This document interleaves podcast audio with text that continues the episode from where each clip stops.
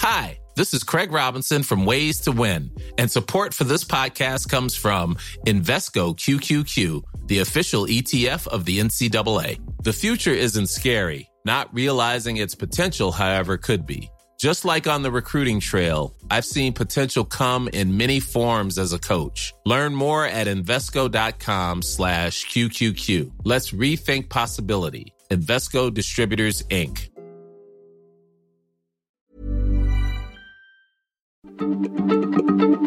Heraldo Radio, la H se lee, se comparte, se ve y ahora también se escucha.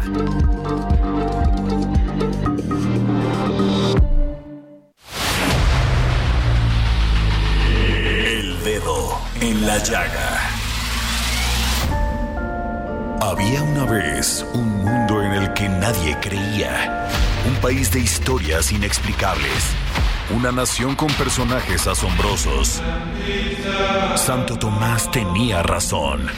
Hay que ver para creer.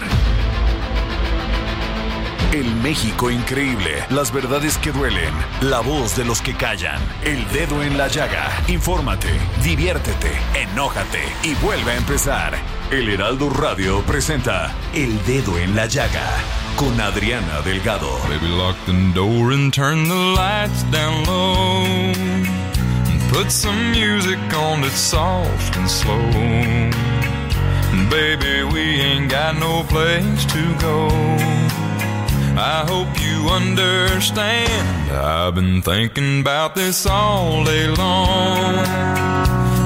Never felt a feeling quite this strong. I can't believe how much it turns me on just to be your man.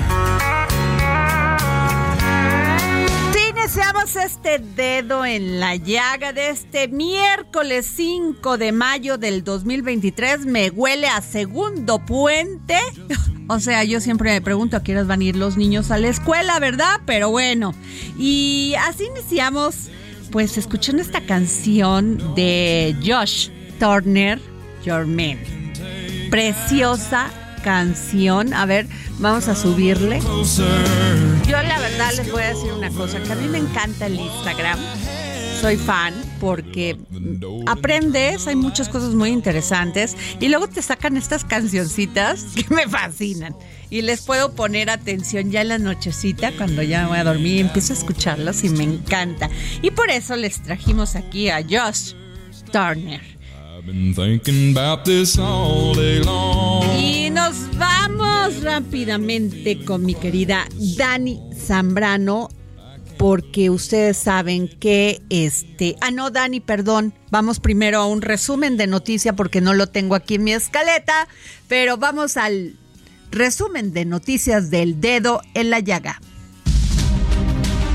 El presidente Andrés Manuel López Obrador informó que envió una carta a su homólogo estadounidense Joe Biden para pedirle su intervención ante lo que calificó como un acto prepotente, ofensivo e injerencista de la Agencia Internacional del Desarrollo de Estados Unidos de aumentar el financiamiento a organizaciones civiles que el gobierno de México considera opositoras y golpistas. Durante la conferencia matutina de este miércoles, la directora del Consejo Nacional de Ciencia y Tecnología CONACYT, María Elena Álvarez Bulla, anunció que se ha concluido el proceso de investigación y elaboración de la vacuna Patria, por lo que anunció que México ya contará con este biológico para inmunizar a la población contra el COVID-19. El presidente Andrés Manuel López Obrador aseguró que su gobierno respetará la decisión de Estados Unidos de enviar 1.500 soldados adicionales a su frontera con México ante el inminente incremento de la migración irregular por el levantamiento de las restricciones del título 42 el próximo 11 de mayo. Adeudos por más de 8 mil millones de pesos y la falta de certeza sobre la continuidad de los contratos de medicamentos y material de curación son de los asuntos que la industria farmacéutica considera urgente para tomar una resolución ante la desaparición del Instituto de Salud para el Bienestar. Ver para creer. Un juez de distrito adscrito al Centro de Justicia contiguo al penal de máxima seguridad del Altiplano decretó la libertad del exdirector de Administración y Finanzas de Segalmex, Jesús Oscar Navarro, y dos exfuncionarios más de Liconza, detenidos el pasado 24 de abril, al considerar que no había elementos suficientes para procesarlos por el delito de delincuencia organizada que les imputó el Ministerio Público Federal. El presidente Andrés Manuel López Obrador anunció una inversión extranjera de 14 mil millones de dólares en Sonora para un gasoducto y una planta de licuefacción. Además, dijo que se iniciaron acuerdos de cooperación entre los trenes Maya y Transísnico con la empresa ferroviaria Canada Pacific Kansas City. La Administración de Control de Drogas, la DEA, dio a conocer que construyó una capa estratégica sobre los cárteles de Sinaloa y Jalisco Nueva Generación, con un equipo especializado para combatir a cada uno. La idea es que cada fuerza de tarea esté compuesta por agentes, analistas científicos, expertos en química y finanzas ilícitas. Muy lamentable. Teresa Maguellal, madre buscadora que intentó localizar por más de dos años a su hijo desaparecido en 2020, fue asesinada en la comunidad de San Miguel Octopan, en Celaya, Guanajuato. El colectivo Una promesa por cumplir, del que era parte, condenó el crimen y exigió justicia. Efectivos de la Guardia Nacional se enfrentaron con sicarios de la familia michoacana en el poblado de Chirimoyo, en el municipio de Donato Guerra, en el sur del Estado de México. No hubo heridos y según el reporte oficial, los pistoleros huyeron por una vereda. Los uniformados detuvieron a un joven de 21 años que aseguró haber sido secuestrado por la organización delictiva. Y regresamos al dedo en la llaga y como lo hemos estado anunciando en nuestras redes, hoy tenemos una súper invitada, una invitada de lujo, una mujer de lucha, de pasión, de emoción, de las que cambian eh, pues cambia la vida de las mujeres. Sí, tengo en la tengo aquí aquí en, la mesa del dedo en la llaga, llaga a Jennifer Seinfeld. ¿Está bien dicho Jennifer? Perfecto, gracias. Y a mi querida Daniela Zambrano porque vamos a hablar precisamente de un tema que nos importa a todas las mujeres, que es la violencia vicaria y todo lo que tuvo que pasar Jennifer para que esto para que esto sea una realidad y se pueda castigar a los culpables de violencia vicaria. Pero antes de esto, quiero irme a un tema este muy importante porque en la conferencia mañanera de este lunes, el presidente Andrés Manuel López Obrador en el Palacio Nacional, este, pues estuvo ahí presente la directora de la Financiera para el Bienestar, Finabien, María del Rocío Mejía, y entregó y integró, y perdón, entregó una de las nuevas tarjetas para el envío de remesas a bajo costo. Si ustedes recuerdan, se había cuestionado mucho al Banco del Bienestar que este sobre el tema de las remesas, pero yo prefiero escuchar a la maestra Rocío Mejía Flores, directora general de creo que se nos acaba de cortar el teléfono, pero fíjense que anunció que el costo de la comisión será de 3.99 dólares por el envío de hasta 2.500 dólares a México a través de la app Fina bien. El monto es mucho menor a los 14 dólares de comisión que suelen solicitar las este, empresas estas que envían remesadoras, así se les llama. El, el tema es que el Banco del Bienestar, pues eh, se le acusó hace unos, hace unos meses de que estaba, como no tenían los controles adecuados, eh, podía servir para el lavado del dinero. Ellos han dicho que no es así y viene este, este, este anuncio que es muy importante porque si te cuesta mandar, Dani, 14 dólares la comisión por mandar tu, tu remesa aquí a México, que además gracias a los, a los este, paisanos que están allá, es que México hemos sostenido, pues no solamente la economía, el peso y todo lo demás, este, pues ahora les va a costar con esto tres punto noventa y nueve dólares. Ya la tengo en la línea, todavía no la tengo en la línea. Bueno, pues nos vamos con ustedes este, en lo que tenemos aquí a la maestra Rocío Mejía Flores, directora general de la Financiera para el Bienestar. Es una muy buena noticia y este y yo creo que hay que darle a conocer. Productor, ya la tengo, este, nomás avísanos. Ah, bueno. Este, bueno, Dani, yo creo que es muy importante. Me gustaría que empezáramos antes de, porque el tiempo en radio es oro. ¿Qué es la violencia vicaria? Sí, pues bueno, Adri, eh, justamente la violencia vicaria se ha definido como esta violencia en la que, digamos, el padre o la pareja de una mujer hace como la sustracción o utiliza a los menores, hijos de ambos, con el fin de, pues, causarle un daño a esta mujer. Entonces, así es como, pues, se ha dado a conocer esta violencia que, como ya lo, lo decías, es una violencia que, pues, transgrede a muchas mujeres en México, ¿no?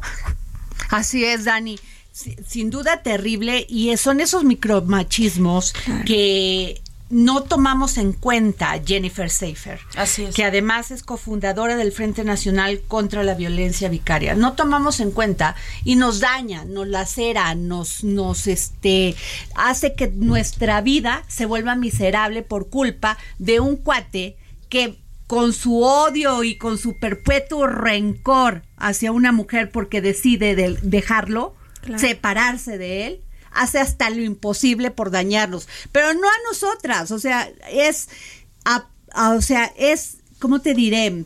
Es aparte de nosotros, nos daña con lo que más queremos, Claro. que es nuestros, que son nuestros hijos. Así es. Y una cosa importante de lo que mencionabas del significado es que es una violencia continuada. Es decir, siguen queriéndonos violentar y ahora a través de nuestros hijos. Eh, la violencia vicaria muchas veces empieza en el noviazgo, no nos damos cuenta. Y una persona, un hombre violento siempre va a seguir siendo violento. Es muy difícil que ellos cambien. Estamos viendo que son, tienen estos rasgos psicópatas narcisistas y realmente ellos saben que están haciendo daño. No es una enfermedad de la cual ellos no se dan cuenta y tiene cura, ¿no? Entonces van creciendo con estas eh, violencias y normalmente una persona que es violenta en el noviazgo crece en el matrimonio y cuando de alguna manera te das cuenta y te quieres separar o alejar o denunciar esa violencia, pues esta persona lo que busca es seguir teniendo este ejercicio de control y poder. Ya no lo puede tener directamente contigo ahí, este, ya no te puede pegar, Y lo ya no te puede a través de tus hijos. y se los, los sustrae, los manipula en diferentes etapas, ¿no? O sea, es importante entender que esta violencia vicaria es un cúmulo de muchísimas violencias, ¿no? Y de, y de mucho tiempo también. Oye, esto tiene que ver con esta, con este término que le llaman ali- alinea, alinea- Aliena- alienación parental. alienación parental. Es, es algo muy distinto. El tema de la alienación parental A ver, que porque eso es sí. donde tenemos confusiones en varios términos. Entiendo. Eh, la alienación parental, eh, primero lo quisieron hacer pasar por un síndrome, este, inventado o creado o desarrollado por un, por una persona que era pedófilo y una persona a la cual se les encubrió muchos temas de abuso sexual. El- en, en general, el tema de la alienación parental es este eh, manera de poder de alguna manera cambiarle la, la mente a los niños para poder estar en contra ya sea de papá o de mamá. Lo que ha pasado y cómo ha evolucionado para mal el tema de la alienación parental, que es una de las cosas que nosotros estamos viendo, es que lo están usando para poder seguir violentando a las mamás. Es decir, cuando un niño llega y dice que o, o quiere denunciar abuso sexual, Claro. lo que sucede es que le echan la culpa a la alienación parental y entonces dicen que eh, los niños están mintiendo, que la mamá los forzó a decir que estaban eh, siendo abusados para poder no estar con el papá y de alguna manera lo que termina pasando es que le terminan dando la custodia, los cuidados, lo que sea, al abusador, al agresor sexual, que es en su mayoría. No, no voy a decir nunca ni siempre ni todas las veces porque la realidad es que no pasa, este, pero sí es esta diferencia y la alienación parental es un solo tema. Eh, muchas veces usan la alienación parental para poder seguir ejerciendo también violencia vicaria, ¿no? Es uno de las de los de las violencias o de los factores de todo lo que tiene que ver con violencia vicaria. Ok, perfecto. Claro. Este, a ver, yo les quiero poner un caso aquí que te lo comentaba en antes de entrar al programa. Ella tiene una relación con un señor y tienen una hija, deciden no casarse. Ella decide separarse de él por las relaciones, este, por las razones que tú quieras, porque ya no estaban enamorados y tal. Y le dice, well, ok, nosotros durante, ella es una mujer exitosa, durante ese tiempo construimos tanto de nuestro patrimonio en, los, en el cual tú diste el 50%, yo di el 50%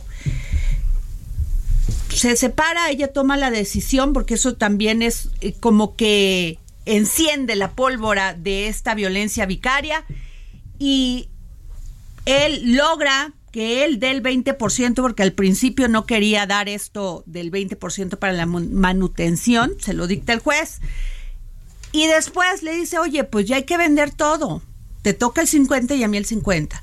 Y es la fecha donde ella no ha podido deshacerse de ese tema. Y el hombre constantemente la amenaza, la violenta, no quiere sentarse con ella, no quiere llegar a un acuerdo. El un- la única que está sufriendo el tema es la niña Claro, y ella también, porque no les deja hacer su vida en armonía. claro. Claro. ¿Eso es violencia vicaria? Yo creo que puede ser eh, parte de la violencia patrimonial y la violencia económica son parte de la violencia vicaria. Eh, desgraciadamente eh, puede ser como una, una, bandera roja muy importante para poder detectar. no sé cuántos años tengo, tenga la, la hija, pero podría ser también interesante entender si él de alguna manera está empezando un tema de manipulación con, con, con ella o, empieza, o empezar a hablarle mal de la mamá a él, porque también el tema importante de la violencia vicaria es que es, es romper el vínculo que tienen mamá e hijos, ¿no? Entonces, si él de alguna manera se mete, porque como dices, o sea, la violenta a través de esto seguramente fue una persona que pues era su constante a través de los años y entonces eh, lo que puede pasar es, el siguiente paso es violentarla directamente a través de la niña, es decir, claro. que, la, que, que llegue a odiar a su mamá, que de alguna manera la separe, que de alguna manera trate de romper ese vínculo, porque al final del día es un atentado en contra de la maternidad que estamos tratando de ejercer. Ella está tratando de deshacerse de este pasado, ¿no? Y decir, déjenos vivir en paz y, no, no se lo permiten, ¿no? Y entonces, como dices, la más afectada es la hija. Bueno, pues lo está sufriendo y además, este... Eh, eh, yo creo que eh, esa mecha que se enciende cuando una mujer se empodera y dice, ya no quiero vivir contigo, ya hasta aquí llegué, ya no voy a soportar tu machismo, no voy a soportar tu violencia. Y es ahí porque un hombre normal le dice, ok, pues no vamos a estar juntos, te toca esto, a mí me toca esto. Pero si es, si toma esta decisión siendo una mujer exitosa, capaz de salir adelante sin él, le va peor. Claro. Sí, sí, sí. Sí, sí, sí. O sea, señores, escuchen aquellos, todos los que van ahorita en el coche o estén en su casa. No. ¿Por qué se van en contra de la mujer y de los niños para poder pagar su sed de venganza? Totalmente. Y claro, como decías, Adri, justamente en el corte, pues es esta evolución de la violencia, ¿no? O sea, empieza por algo, como ya lo mencionaba Jennifer, puede empezar por este tema, que eso yo lo llamaría tal vez violencia patrimonial, porque las mujeres también son objeto de violencia patrimonial y puede escalar a la violencia vicaria. Al final de cuentas, la violencia vicaria, pues también es todo este cúmulo, este cúmulo de, diferentes, de diferentes violencias, violencia psicológica, violencia física, puede llegar a, incluso hasta violencia sexual, violencia patrimonial. Entonces es todo este cúmulo de violencias. Sí, claro. Eh, yo quiero que nos digas, Jennifer, eh, para todas aquellas mujeres que te están escuchando en este momento, eh, cómo diferenciar y cómo detectar esta violencia vicaria y qué se puede hacer. Claro. Eh, nosotros tenemos eh, y hemos estado compartiendo muchísimo el tema de estas banderas rojas. creo que una de las cosas importantes es uno, el tema de la violencia previa que puede haber en una relación, ¿no? Entonces, em, esta violencia previa también es importante detectarla y esa puede ser esta primera bandera roja. si existe una violencia hacia ti, hacia como maternas, desde el hecho de decir, es que no sabes dar pecho, es que mi mamá lo haría mejor, es que tú no sabes ni siquiera cuidar a los niños, eso empieza a ser una microviolencia, ¿no? Este, posteriormente va creciendo y de repente empieza este tema de empezar a manipular a los niños desde una edad muy pequeña, ¿no? Este tema de faltarle el respeto a la mamá, este, muchas veces los niños dicen, pues si el papá le falta el respeto a mi mamá, pues yo también lo puedo hacer y está permitido y entonces ese, ese tema empieza a crecer y a evolucionar. Cuando una pareja, eh, cuando una mujer decide salir de esta relación violenta y decir, yo ya no quiero esto o decide denunciar, eh, una de las cosas importantes de las mujeres y las mamás que estamos en el frente, que siempre eh, es importante mencionarlo, es que nosotros no tenemos, no obstruimos a los papás de ver a sus hijos. Nosotras, a pesar de la violencia vivida, lo cual eh, suena absurdo, y sí lo es, ¿no? Porque no debería de ser así, a pesar de eso, eh, nunca eh, nosotros sabemos que los niños deben de convivir con mamá y papá mientras sean por supuesto, adultos sanos. Em, y nunca impediríamos que ellos convivan con el papá, ya sea de manera libre o de manera supervisada, pero que de alguna manera nos sentamos seguros de que los niños están siendo cuidados. Este, y lo que sucede en estas convivencias de cada 15 días o las famosas convivencias de, que, se decretan en un juzgado, es que cuando los niños van con el papá y regresan de estar unos días con él, pues los niños empiezan a, tocar temas que no son de niños, empiezan a hablar de cosas de adultos, empiezan una vez más una falta de respeto respeto hacia la mamá, hacia la nueva pareja, si es que hay una nueva pareja, una nueva dinámica familiar, hacia la familia materna. Y entonces empiezan también las agresiones en esta entrega eh, de, de, los niños, y los pasan a dejar a la casa, o los recogen o lo que sea. Este, la, el papá los usa, usa esos momentos para poder seguir violentando a la mamá, ¿no? El tú no haces esto, o los agrede, o, lo, o le sigue diciendo cosas que, pues que obviamente los niños pueden escuchar, y eso también es una bandera roja, ¿no? El, el comportamiento de los niños eh, es, es, un foco muy importante que siempre hay que tener en mente, ¿no? Y el, tema de la manipulación eh, la manipulación de un niño en este tema de violencia vicaria no empieza cuando se los llevan, no empieza con, uh -huh. con una sustracción, empieza mucho tiempo antes. Eh, okay. Es decir, en esta convivencia con el papá, una vez más, eh, empiezan a tener ideas de, de, cosas que nunca sucedieron o em, los empiezan, que, que, es algo que hemos aprendido con las psicólogas que nos están apoyando en el frente, a tener un, a, a, a padecer un tema que se llama coerción coercitiva, coerción mental, algo por el estilo, en donde lo que sucede es que eh, estos manipuladores, porque son profesionales en hacer esto, agarran una, un hecho que sí sucedió, un ejemplo que uso. Si tú vas a la playa, este, y tú como papá le estás platicando a tu hijo, pues ¿te acuerdas cuando fuimos a la playa? Pues sí, ok, y, y nos metimos al mar y hicimos un castillo de arena. Y en ese inter le metes un tema de, y tu mamá te dio una nalgada o te golpeó porque okay. te hizo esto y luego nos fuimos a comer. Entonces lo que hacen los niños, y esto es lo que nos cuentan los psicólogos de cómo funciona el cerebro de los niños, es que pues fu sí fuimos a la playa, pues sí, sí pasó, ¿no? Sí fuimos a la arena, sí, sí fuimos a comer. Entonces, lo que me dijo de mi mamá, que yo no me acuerdo porque yo estaba muy chiquito, claro. tiene que ser cierto. Entonces, son esas cosas que los niños van tomando como si sí fueran ciertos y aparte, lo impresionante que estamos viendo ahora que los niños van regresando con uh -huh. sus mamás es eh, cómo se les olvidan los recuerdos bonitos que pasaron con las mamás, ¿no? El, wow. el no se acuerdan de cumpleaños, no se acuerdan de las cosas que hacían las mamás y es una violencia terrible para ellos porque sí se dan cuenta y sí se acuerdan y después de eso les cae el 20 y entonces dicen, ¿cómo puede ser posible que yo me olvidé de ese tipo de cosas tan padres que pasé con mi mamá? Y pues eh, obviamente es este tema de manipulación, ¿no? Entonces todas estas banderas rojas eh, que son básicamente la continuación de las agresiones y el tema de la actitud de los niños, ¿no? O sea, también eh, yo creo que muy, muy, muy a principio lo que decía de el cuestionarte constantemente como maternas es un foco rojo enorme, Importante. enorme. Y el tema de la amenaza de te voy a, a quitar a los niños, lo tienen que tomar como un hecho. O sea, si hay un hombre que te dice, si tú no, si tú te divorcias, te los voy a quitar. Si tú me pides pensión, te los voy a quitar. Tómenlo como si fuera cierto y de alguna manera lo que se tiene que hacer es, afortunadamente ahora ya se puede denunciar todo esto en muchos de los estados de la República, estas amenazas por tema de violencia, por seguir es, es una denuncia penal. Es una denuncia es una penal. penal. ¿Y esto incide en la decisión que pueda tomar un juez en lo civil? Las dos cosas a se ver, tienen que hacer. Eso es importante. Eh, penalmente se puede ya levantar, eh, son ahorita 12 estados, hay, hay 21 aprobados, 12 de los cuales están ya en el Código Penal. Ahí se puede meter una denuncia en el Ministerio Público o en nuestros centros de justicia para las mujeres, en donde puedes ir a decir, a mí esta persona me amenaza, me hace esto, que son todas las características, ¿no? Me amenaza, ya me dijo que me va a quitar a los niños, eh, el ser deudor alimentario es una no, de bueno, las primeras, o sea, claro. más importantes. Entonces tú vas y levantas esta denuncia. Esa denuncia la metes, la, la, presentas en el juzgado familiar.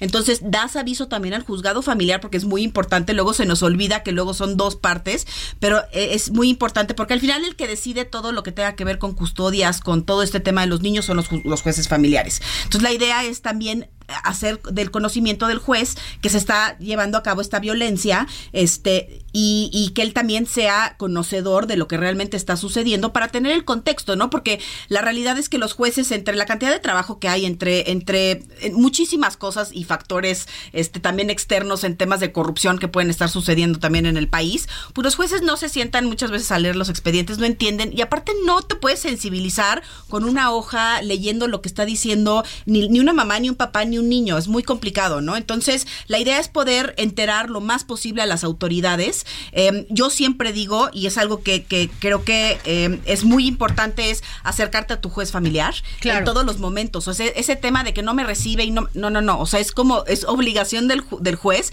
sentarte y tomarse el tiempo de escucharte y si no te puede recibir en ese momento le pides una cita y el tema es estar ahí pendiente para que ellos te puedan recibir y ellos puedan entender lo que está sucediendo. Porque es ¿no? importante, por ejemplo, una mujer va y este eh, y pone esta denuncia por violencia vicaria, pero además va a ver al juez, ¿no? Que lleva todo este esquema de lo familiar. Oiga, estoy sufriendo violencia vicaria y ya interpuse una denuncia penal. Así es. Sí, sí, sí.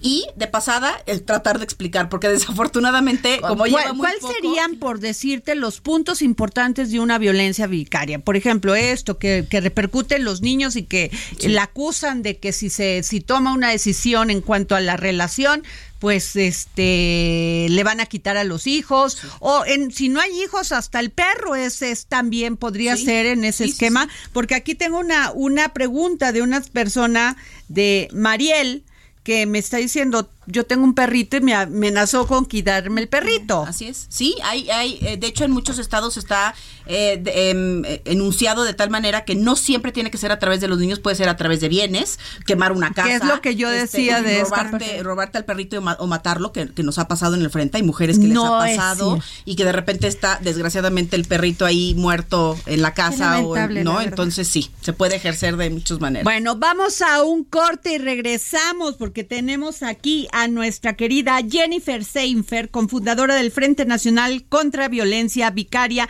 y a mi querida Daniela Zambrano, directora, editora de Mente Mujer. Regresamos. There's no hurry, don't you worry. We can take our time. Come a little closer, let's go over what Adriana Delgado en su cuenta de Twitter, arroba Adri Delgado Ruiz.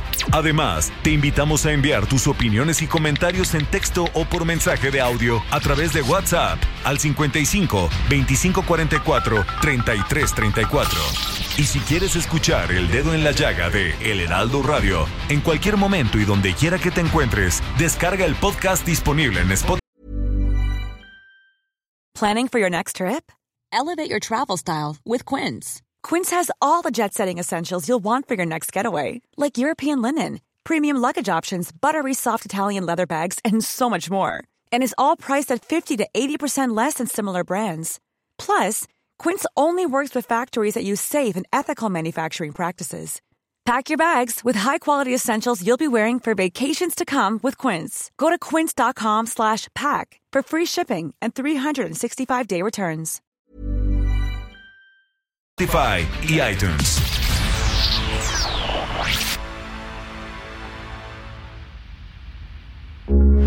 Heraldo Radio, con la H que sí suena y ahora también se escucha. Heraldo Radio, con la H que sí suena y ahora también se escucha. Sigue a Adriana Delgado en su cuenta de Twitter en arroba Adri Delgado Ruiz. Y envíanos tus comentarios vía WhatsApp al 55 25 44 33 34 o 55 25 02 21 04. Adriana Delgado entrevista en exclusiva a la curadora de arte María Estela Duarte Sánchez. ¿Qué piensa del coleccionismo en México? Ah, no, bueno, pues sin el coleccionismo, los museos vivimos en buena medida del préstamo y los coleccionistas son muy, muy, muy, muy importantes. Yo he trabajado mucho con coleccionistas, mucho, y es una fascinación y a veces se encuentra uno pues con un portazo en la nariz y dice uno no, no, no quieren prestar, pero la mayoría sí, la mayoría sí, porque la obra que prestan una vez que está dentro del museo adquiere otra dimensión. Una cosa es tenerlo en la sala de su casa, que bueno, ya quisiéramos muchos tener, que si un cuadro de Siqueiros, o que si un Tamayo, o que si un Rodríguez Lozano, o un Corcito, pero ya verlos en el contexto de una historia del arte o de, de un tema dentro de un museo y compartir, porque pues ellos son los depositarios, pero compartir ese, es eso que yo veo diario, que haya otras personas que lo puedan disfrutar pues eso es algo, ¿no? Que nos enoblece, enoblece al museo por hacer estos esfuerzos y enoblece. Y entonces todos vamos formando parte de este engranaje cultural, porque ese mismo coleccionista que adquiere va a haber exposiciones. Jueves, 10.30 de la noche, El Dedo en la Llaga, Heraldo Televisión. Bueno, y regresamos aquí al dedo en la llaga. Son las 3.32 de la tarde. Estoy muy contenta porque nos está acompañando Jennifer Seinfer, cofundadora del Frente Nacional contra la Violencia Vicaria, y Daniela Zambrano, editora del suplemento Mente Mujer del Heraldo de México, y Claudia Juárez y estamos hablando precisamente de la violencia vicaria. Eh, yo lo que te preguntaba antes de irnos al corte, bueno, pero primero me dejan ir al segundo resumen de noticias porque tampoco lo tengo aquí, perdón. Así es la te así es la radio y la tele. Bueno, vamos a un resumen de noticias. En más casos de violencia, dos estudiantes de entre 16 y 17 años de edad del Cebetis número 128 de Ciudad Juárez en Chihuahua fueron agredidos a balazos por desconocidos que los esperaban afuera del plantel. El varón falleció en el hospital y la joven quedó lesionada de acuerdo con autoridades locales. En otros temas, el Congreso local de Chiapas aprobó reformas al Código Penal de la entidad que permitirán la suspensión del embarazo cuando sea producto de violación, la madre corra peligro de muerte o el producto presente alteraciones genéticas. Analistas económicos prevén que el Banco Central de Estados Unidos anuncie el décimo incremento consecutivo de su tasa de interés desde que comenzó su ciclo de alzas en marzo de 2022, con el objetivo de combatir la elevada inflación y podría ser el último antes de hacer una pausa ante la inestabilidad del sistema bancario estadounidense. Los recursos destinados a inversiones físicas centradas en petróleos mexicanos, en turismo y en el tren Maya marcaron los subejercicios reportados por la Secretaría de Hacienda y Crédito Público durante el primer trimestre de 2023. Al respecto, el subsecretario del ramo Gabriel Llorio González enfatizó que el programa económico de este año está blindado, no tiene desviaciones ni por el lado de los ingresos ni por el lado del gasto. Niegan las nomineras violar normas contra el sobreendeudamiento. Sin embargo, aumentan las denuncias. Mario Alberto Di Constanzo Armente, expresidente de la Conducef, señaló que las financieras promueven el sobreendeudamiento de trabajadores al otorgar créditos y considerar la capacidad de endeudamiento. Rusia acusa a Ucrania de intentar asesinar a Vladimir Putin con drones. El gobierno ruso aseguró que derribó dos drones ucranianos dirigidos contra el Kremlin y denunció un intento de asesinato del presidente Vladimir Putin a pocos días de la celebración de un desfile militar. El peso inició la sesión de este miércoles con una apreciación del 0.14%, equivalente a 2.5 centavos, cotizándose alrededor de 17 pesos con 95 centavos por dólar, con el tipo de cambio tocando un mínimo de 17 pesos con 91 centavos y un máximo de 17 pesos con 99 centavos por unidad. Ruta 2023. Delfina Gómez, candidata de la coalición Juntos Hacemos Historia en el Estado de México, propone crear el programa Mujeres con Bienestar, con el cual dijo, las mexiquenses tendrán más apoyo económico, pues buscará fortalecer y ampliar los apoyos existentes para quienes viven en condiciones de vulnerabilidad. Además, planteó la creación de la Policía de Género para combatir el feminicidio. La mitad de los cargos del gabinete dijo que serán para mujeres. Además, impulsará políticas públicas para fortalecer la autonomía económica de las mujeres, adoptar el presupuesto público con perspectiva de género y mejorar la economía, así como las medidas de seguridad, prevención, justicia y reparación del daño. Por su parte, Alejandra del Moral, candidata de la coalición Va por México, propuso contratar 10.000 policías de género para solucionar e investigar estos casos y castigar a cada feminicida. Además, se comprometió a recuperar las escuelas de tiempo completo y estancias infantiles, así como brindar apoyos económicos a quienes cuiden de otros. Otras de sus propuestas tienen que ver con lograr una igualdad salarial, impulsar la educación y emprendimiento, y además se comprometió a tener el primer gabinete paritario. Regresamos aquí al dedo en la llaga y ya tenemos este a Claudia Juárez aquí también que se acaba de agregar a la mesa. Jennifer Seinfer, confundadora del Frente Nacional contra la Violencia Vicaria. ¿Cuáles serían los cinco puntos para detectar que está sufriendo violencia vicaria?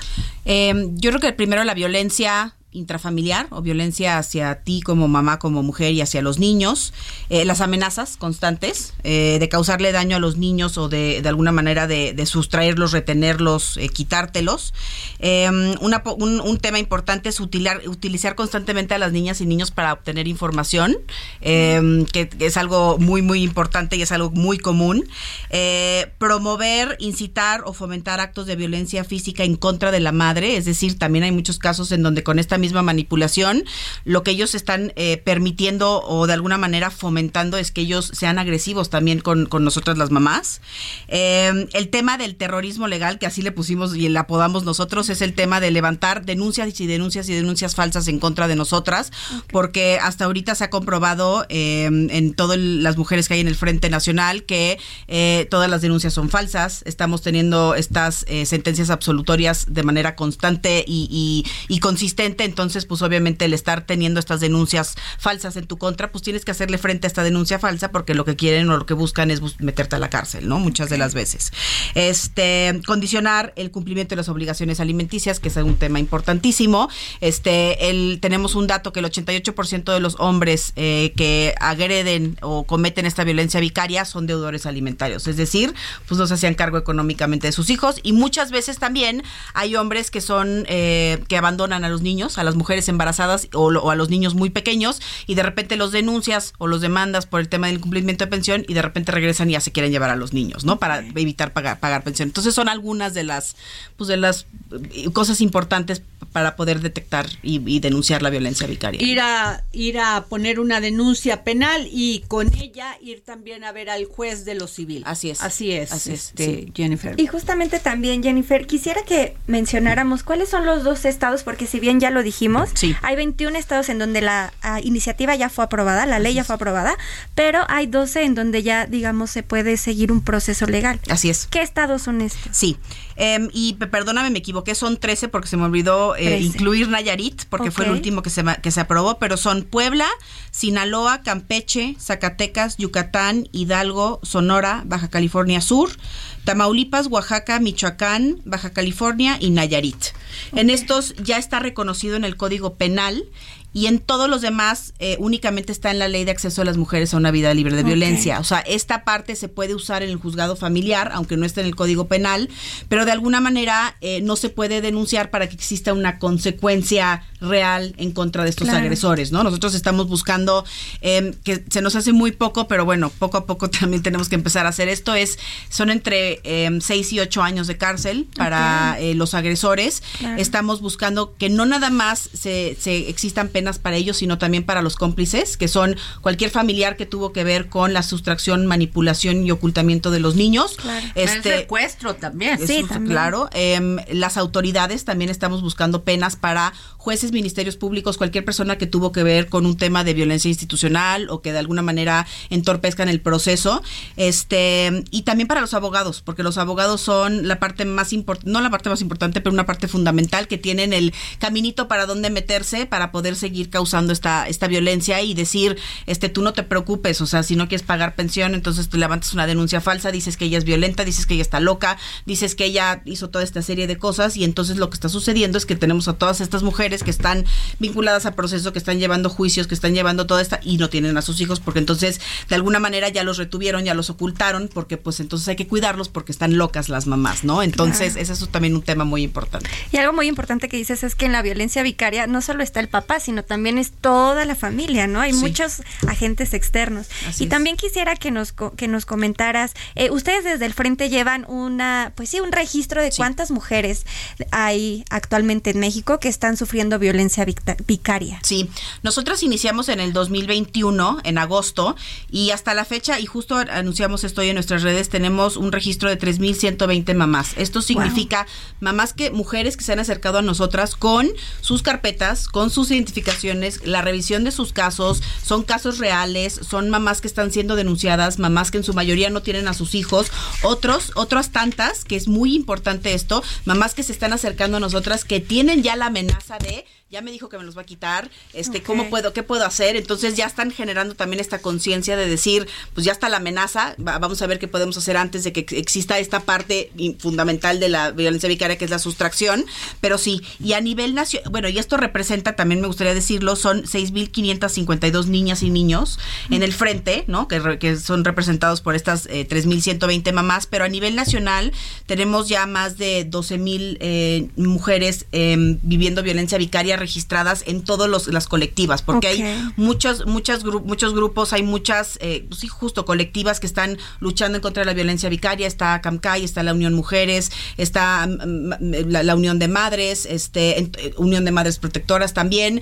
y trabajamos en conjunto todas, algunas son nacionales como nosotras, nosotros tenemos representación en todos los estados, y algunas son locales y trabajamos con ellas localmente en los estados. Yo te quiero preguntar una cosa. Sí. A ver, Hemos hablado aquí de los feminicidios, hemos hablado de la violencia contra las mujeres, hemos hablado de la terrible, del terrible papel de los ministerios públicos estatales. Sí.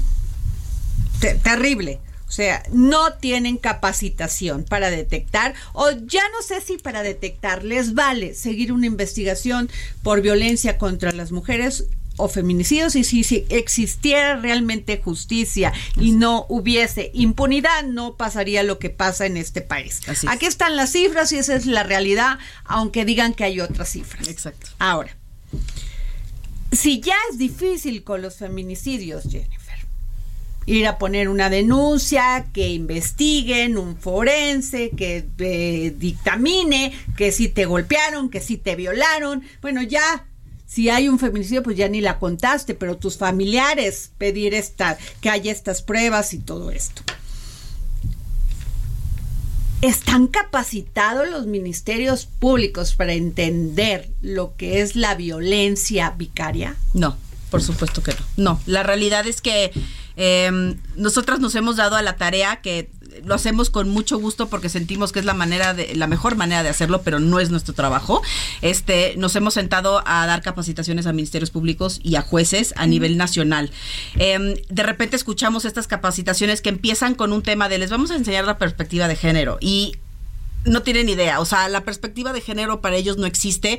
Eh, me acuerdo que tuvimos una reunión con una eh, diputada eh, en Durango, no voy a decir cómo se llama, pero en Durango, y entonces yo le decía... me imagino la insensibilidad, ojalá dijera su nombre, porque yo sí los... Yo aquí sí los visibilizo y las visibilizo, porque es impresionante. Pues es el único estado donde no hay iniciativa aún. Entonces, eh, en Durango, y entonces le decía a una de nuestras asesoras, pues yo, yo cómo me puedo dar cuenta que hay un ejercicio de control y poder, ¿no? Y entonces, pues perspectiva de género, a ver, si tienes un, una, una, eh, un documento y una denuncia en donde de repente ves cosas muy sencillas, en donde el, el señor llega eh, con un documento con membrete en, el, en, el, en la hoja y el bufete de abogados de 15 abogados y, y ves al, a la mujer que llega con una hoja, pues con el escrito y firmado que no tiene ni logo el bufete de abogados y es un abogado, pues ahí hay un, hay un claro diferencia de poder, ¿no? Y luego tienes el escrito en donde la primera hoja es está loca, este se droga, es una eh, todas las cosas malas que podemos ser y entonces pues ahí está el tema de la violencia, o sea, es muy muy claro este ejercicio del poder. Entonces esa perspectiva de género para empezar no existe. Entonces, explicar la violencia vicaria a las personas que ni siquiera entienden esa parte está complicado. Explicar la violencia vicaria en un país en donde la desigualdad es eh, estratosférica y no, no hay punto de comparación. Tenemos en este movimiento muchos detractores y muchos grupos eh, de estos, eh, pues grupos pro familia se llaman. O ¿Qué te dicen? ¿Qué te dicen estos grupos pro familia? Que no hay, que la violencia no tiene género, ¿no? Este, se van por el tema de las, las mujeres también pueden ser violentas y nosotros siempre... no ven los feminicidios, las mujeres violadas, las mujeres golpeadas? o sea, ¿qué parte no quieren ver? Exacto, es, y es hablar con la pared, porque de, de verdad que hemos nos hemos sentado a tratar de dialogar con todos estos grupos. Es muy complicado porque, una vez más, son personas muy agresivas y entonces agarran todos estos movimientos. El nuestro lo traen como bandera y tenemos hasta nuestro, nos, reímos y,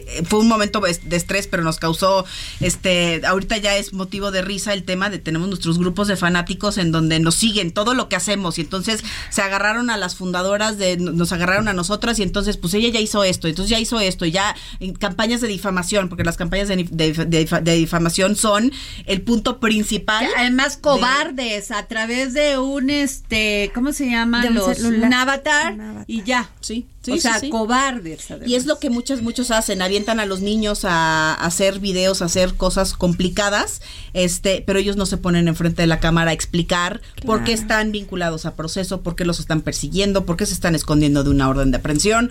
Ellos no, no, no dicen nada acerca de esto, ¿no? Entonces, cuando nosotras somos las juzgadas, ahí está, pues miren, ahí está la loca, y ahí está la vinculada a proceso, y ahí está la mujer, y te absuelves de todo lo que te tienes, te defiendes de alguna manera, y cuando les toca a ellos defenderse por algo que hicieron mal, se esconden, se retraen. Entonces, este es, es, uno de los temas complicados que, pues ahí está la clara diferencia también entre, entre esta disparidad de hombres y mujeres.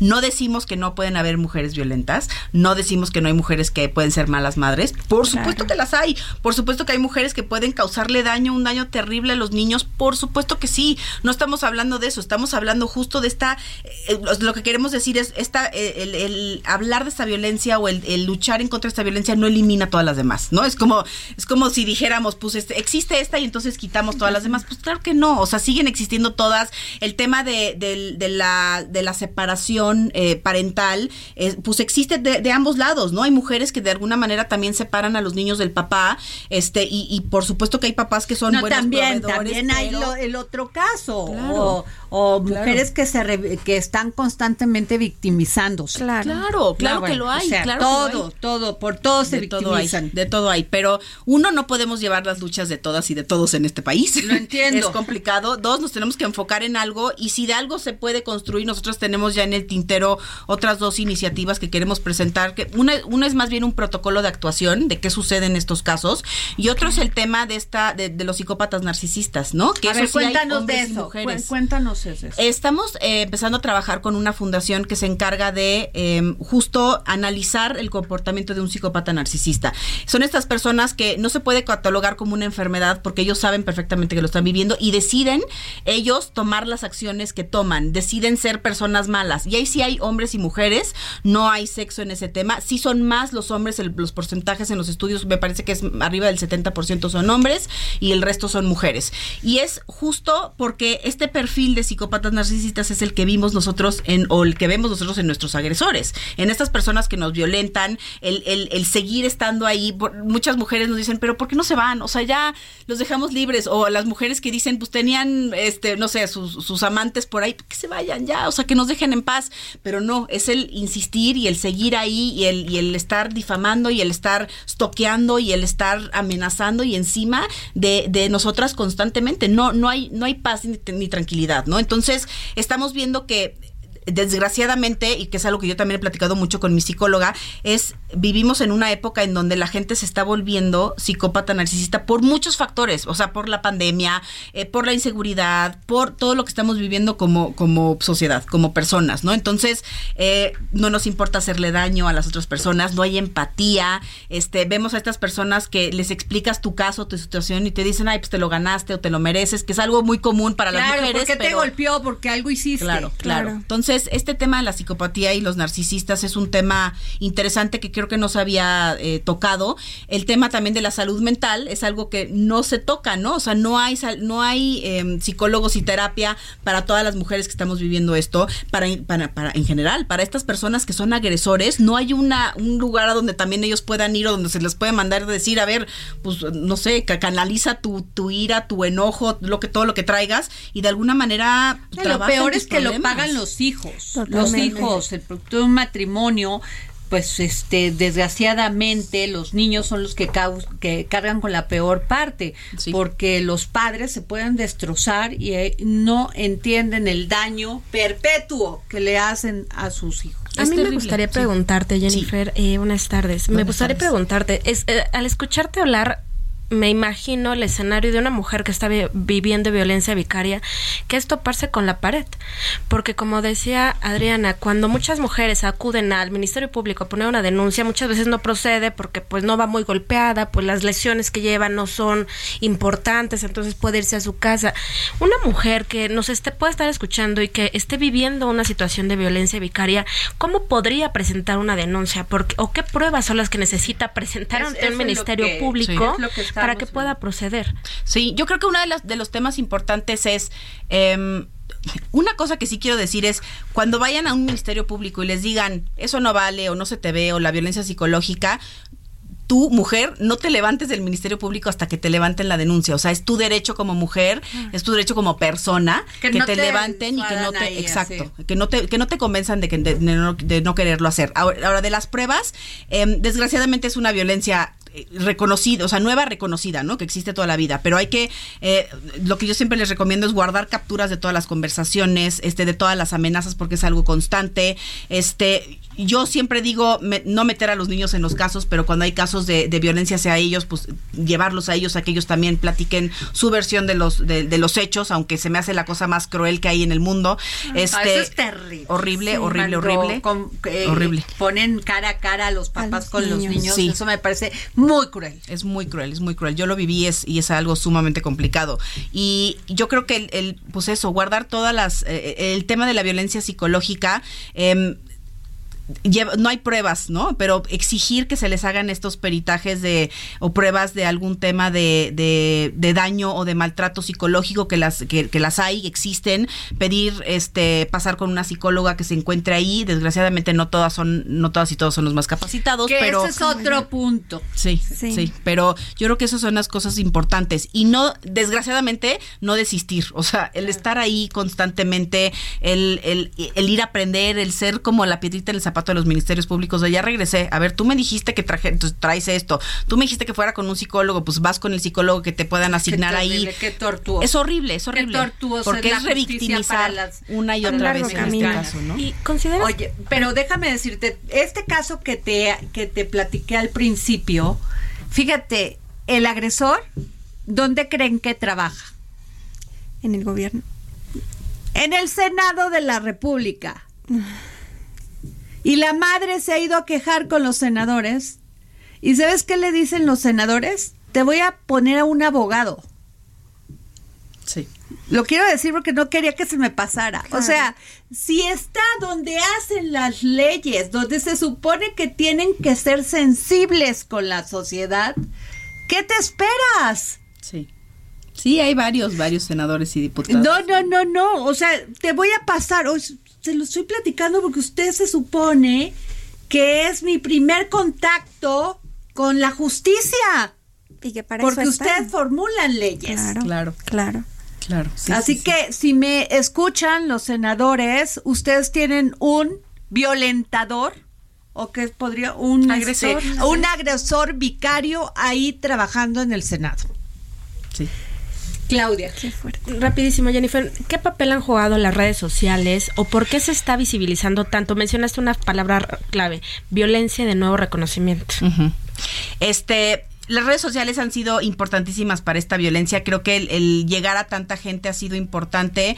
El socializarlo ha sido parte también importante de que se puedan aprobar estas iniciativas. Este, creo que las redes nos han permitido de todas las maneras eh, poder dar a conocer desde las banderas rojas hasta las características, hasta tener en vivos toda la información necesaria para poderla dar a ¿Dónde te podemos localizar? Todas aquellas mujeres que estén pasando por este momento y por violencia vicaria. En todas las redes sociales del Frente Nacional contra Violencia Vicaria es un circulito azul con naranja y es muy detectable. Ahí nos pueden encontrar. Muchísimas gracias, Jennifer. Gracias, A, este Daniela. Gracias, Claudia. Nos vemos. Nos vamos. El Heraldo Radio presentó el Dedo en la Llaga con Adriana Delgado.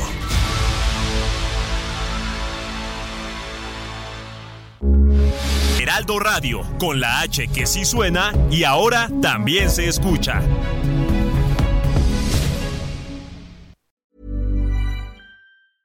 Hey, it's Paige DeSorbo from Giggly Squad. High quality fashion without the price tag. Say hello to Quince.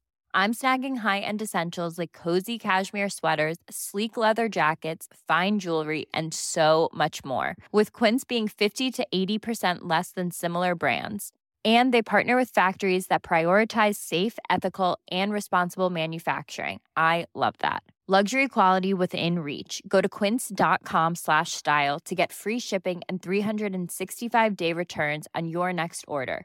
quince.com slash style.